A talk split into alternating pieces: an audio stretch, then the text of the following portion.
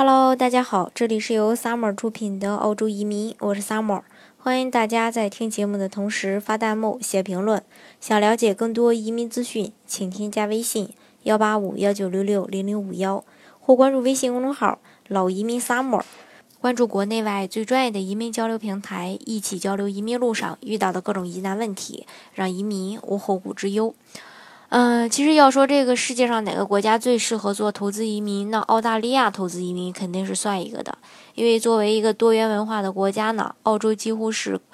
靠这个移民组建起来的一个国家，并且澳大利亚投资移民的政策方面，相对澳大利亚的技术移民来说还是比较宽松的，也是投资人的一个备选国家之一吧。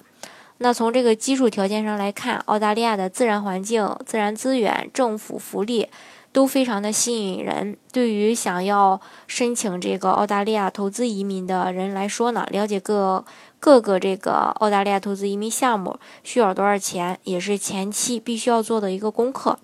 那么，这个澳大利亚投资移民到底需要多少钱才能呃申请呢？呃，要说这个问题的话，我觉得还是需要结合这个实际的项目政策来跟大家分析比较一下。那这个当前澳大利亚主要的这个能大家能做的这个投资移民啊，也就无非幺八八 A 创业移民、幺八八 B 投资移民、幺八八 C 重大投资者移民，还有幺三二商业天才移民。这些不同的移民项目对申请人在资金方面的要求也是不一样的。先看这个幺八八 A 创业移民，它要求这个呃主申请人五十五周岁以下，个人及家庭净资产至少是八十万澳币，然后呢。这个过去四个财年中有两个财年要实现五十万澳币以上的营业额。另外呢，在过去四个财政年中有两年夫妻名下的持股比例要超过百分之三十以上。上市公司的话，百分之十就可以。另外呢，这个。UR 打分呢不能低于六十五分。那这个项目对申请人的资产有着一个严格的要求，然后还需要申请人在澳大利亚进行相关的一个投资创业，来满足具体要求后，则呃可以这个呃移民澳大利亚。再说一下这个幺八八 B，幺八八 B 的话也是同样的，这个主申请人的年龄是五十五周岁以下，没有犯罪记录，然后。呃，UR 打分不能低于六十五分，要有三年以上成功的这个投资经验。呃，在过去四个财政年中有两个财政年，夫妻名下家庭净资产不能低于二百二十五万澳元。那过去五个投资管理年中呢，有一个财年直接参与管理，呃，或者说配偶哦参与管理的这个市值至少是一百五十万澳元的投资，并且要赚取一百五十万澳元。另外呢。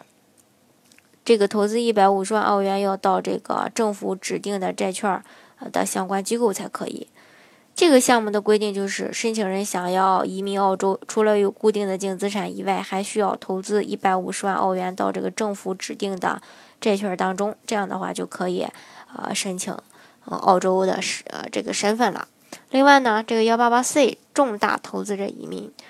他呢要求夫妻双方名下家庭净资产五百万澳币以上，投资五百万澳币到澳洲的合规的这个投资产品当中。另外呢，他对申请人的年龄、学历等等这些语言都没有任何要求。另外要合理解释资产累积过程中，并且要提供部分支持文件。那这个项目可以说是所有澳大利亚项目中对申请人要求最简单的一项。不过呢，也就意味着他对申请人的。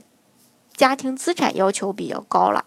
申请人必须要按规定进行这个达到五百万澳币的一个投资才可以。呃，剩下一个这个幺三二商业天才移民，这个呢也是澳洲投资移民项目中唯一的一个一步到位拿枫叶卡的。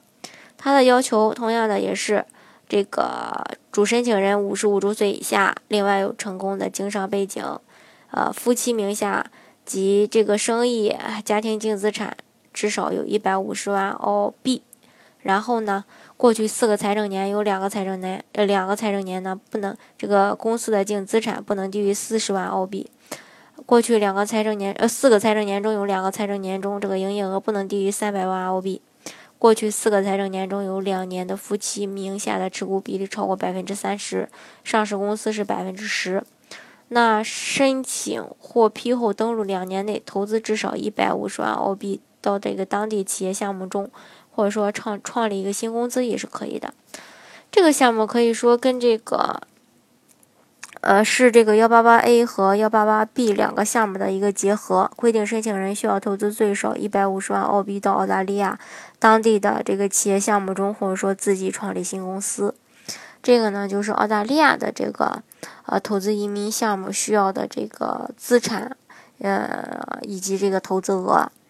嗯，以上呢就是今天跟大家分享的内容。如果大家想具体的了解澳洲的移民政策的话呢，欢迎大家添加我的微信幺八五幺九六六零零五幺，或是关注微信公众号“老移民 summer”，关注国内外最专业的移民交流平台，一起交流移民路上遇到的各种疑难问题，让移民无后顾之忧。